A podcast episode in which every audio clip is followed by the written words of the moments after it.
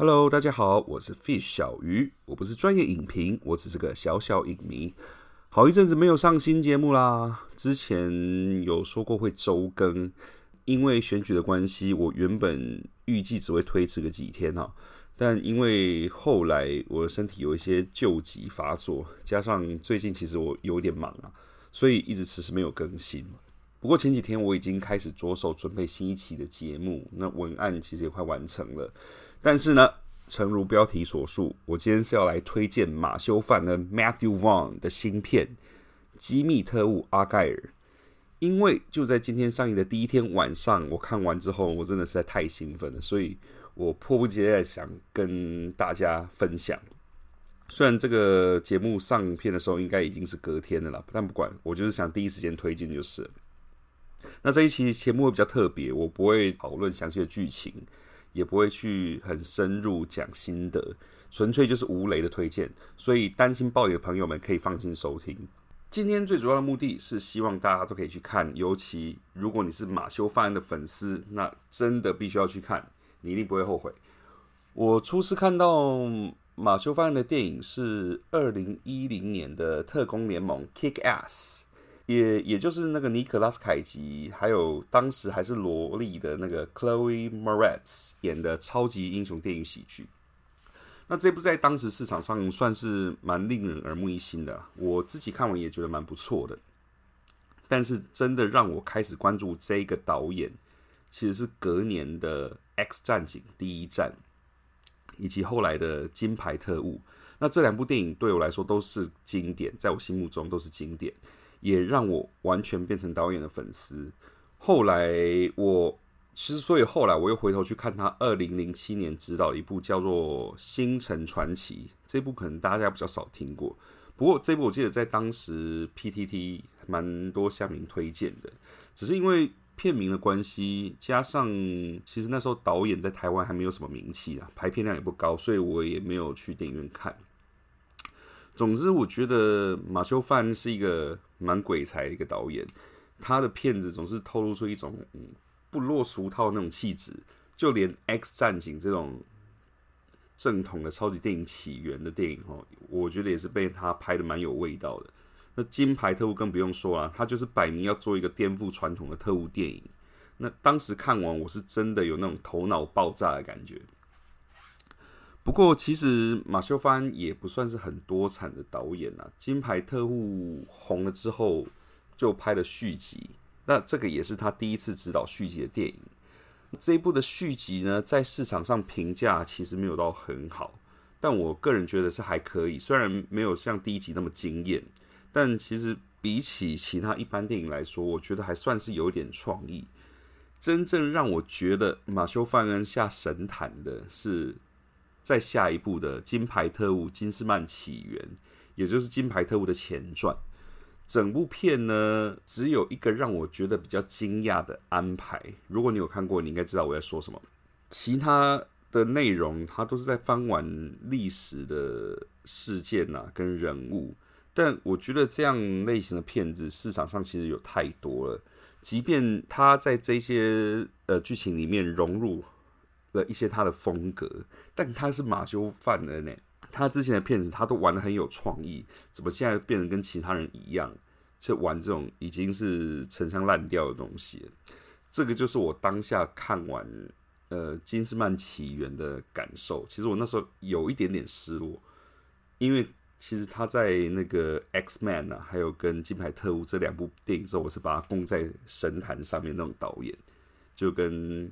诺兰一样的那种等级，所以当这一集阿盖尔的预告出来的时候，嗯，因为他预告拍的其实蛮无聊的，我原本没有抱着很大期待，加上就是之前那那部《金斯曼起源》，所以我真的原本是没有想要看的，但是好像听说，就是我好像不知道在哪里看到吧，说这部片其实还蛮不错的，结果没想到我真的是大错特错了。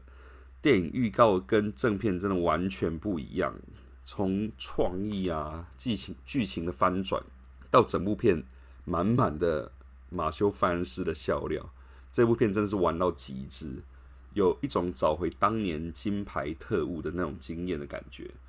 呃，甚至我觉得，呃，如果说《金牌特务》他原本创作的目的就是为了反套路这件事情的话，阿盖尔的电影本身，他虽然没有强调反套反套路这件事情，但是整部片它就是在颠覆传统的特务电影。尤其是你看哦，《金牌特务》他再怎么颠覆，他的反派动机其实也蛮陈腔滥调的。一一般特务电影的话，要么可能有一个反派，他想要统一世界啊，或是说，呃，这个有一个什么核武或毁灭世界的危机在推动这个剧情。那阿盖尔是完全没有碰到这一点哦。实际上是怎样？因为他我这一部片是吴磊的推荐，我就不多说剧情。总之呢，这部片你知道的越少，你看的时候就越有惊喜。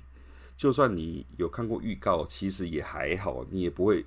不减你实际时看到时候的感受，像我就是有看过预告，看到还是觉得很惊艳，也主要是可能是因为预告真的拍的有点无聊啊。不过这部片也不是完全没有缺点，我可能先帮各位打个小小的预防针哈。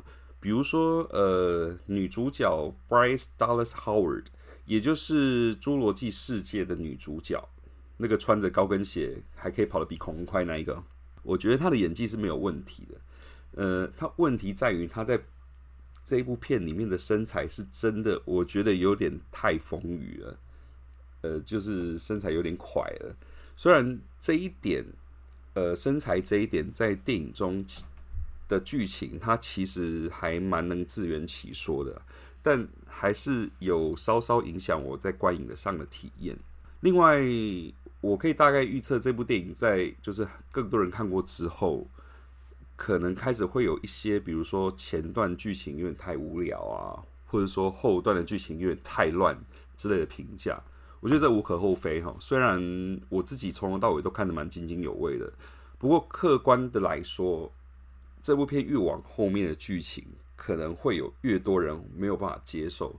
一方面是这部片的资讯，呃。后面的资讯量慢慢越来越多，然后一方面是导演自己 在电影的后段几乎把他的个人风格极大化，我甚至 怀疑他在拍的时候是不是有嗑药。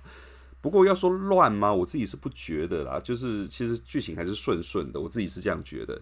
但一定有很多人不习惯，呃，尤其是有一些本身就对于电影逻辑很注重的观众，就是。他可能会开始找 bug，不过我觉得这都还好，但是这个可能会是要观影之前的一些心理建设。总之呢，呃，这部片真的很难在不透露剧情的情况下描述它到底有多好看呐，或多有特色。不过相信我，如果你原本就是马修·范恩的粉丝的话，又跟我一样对前一部就是《金斯曼起源》很失望的人。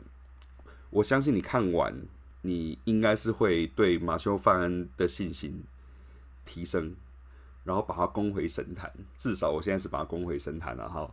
至于原本不是他的粉丝也没有关系。这一部片从头到尾的节奏都蛮明快的，我我觉得没有什么冗的剧情啊，而且真的很好笑又很舒压。看完的时候心情是蛮好的，就是。有点种压力释放的感觉，所以如果你想要放松心情的人，纯粹只是想要放松心情的人，看这部片也是很适合的。总之，非常推荐大家去看。好，今天节目差不多就到这边。虽然今天真的没什么内容哈，但其实我也蛮喜欢这样的节目形式啊。我觉得比比起之前其他的主题，好像更轻松一点了。我自己录起来是蛮开心的。或许以后我也会多。多一点类似这种闲聊的主题，说不定哈。好，最后，如果你喜欢这一期的节目呢，请大家不要吝啬按赞、订阅并分享这个频道给喜欢电影的朋友们。我们下一期节目再见，拜拜。